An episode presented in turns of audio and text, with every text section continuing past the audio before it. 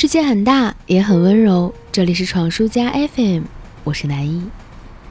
在经历了仿佛一个世纪的高价之后，猪肉价格终于开始慢慢回落。这对于爱吃的中国人民、爱吃猪肉的北方人民来说，简直是莫大的幸福，恨不得要鼓掌叫好了。作为一个土生土长的北方人，我昨天看到丁香医生公众号发表的关于北方人很难瘦下来的一篇文章，非常有认同感。文章里提到，从地图上看，南北方有一条明显的减肥分界线，北方的肥胖率全国领先，最需要减肥的三个地区分别是北京、河北和新疆。这就很巧了，朋友们，我恰好是一个河北人。文章里的戏谑口吻多过于科学数据。他讲到，吃东西后体温会有小幅度的提升，让人感到温暖，但这个效果很短暂，需要不断的重复。于是，为了度过漫长而寒冷的冬天，北方人靠吃来度过。更值得思考的是，北方人性格豪爽大气，在吃上也很能体现出来。出门吃饭，北方人点菜一圈下来。一定要有硬菜。所谓硬菜，简单来说就是肉菜。个头大、脂肪多、很能撑场子的猪牛羊是硬菜最好的选择，占到北方人肉类的百分之六十左右。因此，猪肉高达百分之三十七的脂肪，以及它简单家常百搭的料理方式，让猪肉成为了北方人餐桌上的常客。尤其在寒风肆虐的冬季，猪肉在赐予了北方人丰腴的身材之外，也给了人们莫大的抵御寒冷的底气。传统的北方春节过年杀猪是保留曲目，我仍然记得小时候，我和堂妹躲在奶奶身后，想看又不敢看，最后从指缝里看，手脚麻利的屠夫三下两下把肥猪摁在杀猪凳上。精准的一刀子下去，从脖子里接出一盆猪血，然后抬进开水锅里烫退猪毛，这才倒挂在钩子上开膛破肚，卖给备年货的人们。腊月里，我的家乡人民会腌制猪肉，肥厚的后座肉切成十厘米见方的猪肉块，在院子里劈柴烧火，搬出平日里用不到的巨大的铁锅，柴火的味道混杂肉香。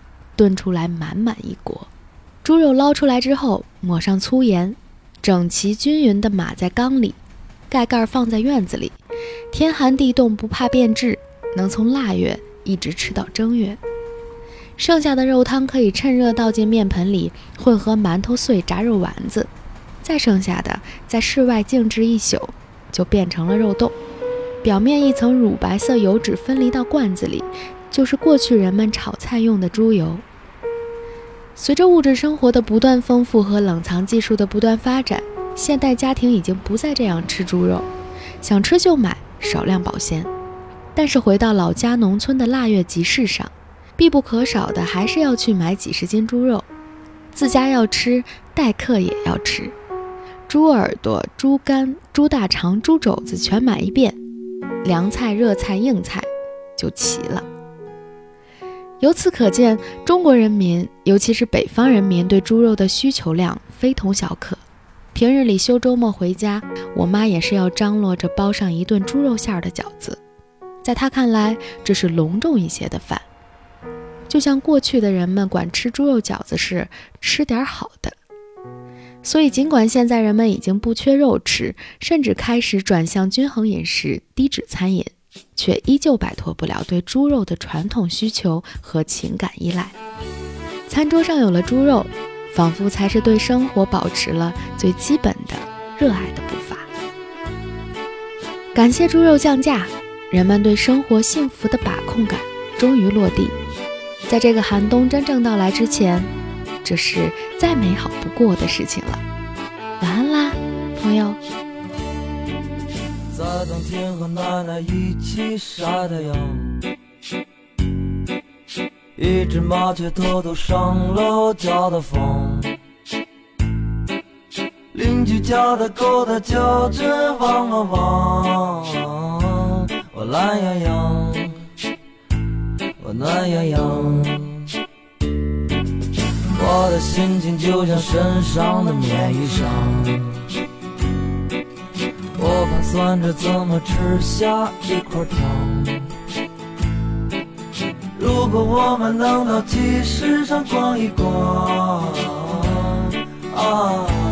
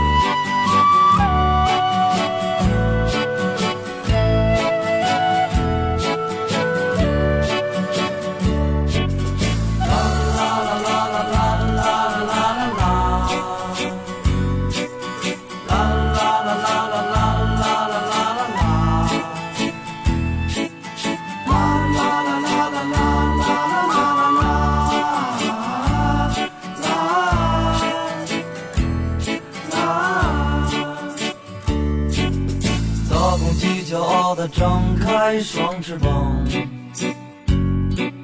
小花猫调皮地爬到枣树上。妈妈做的饭是什么这么香，这么香，这么香？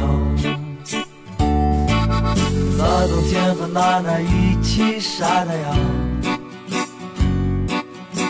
这是一段多么美好的时光，我的心情就像身上的棉衣裳，啊。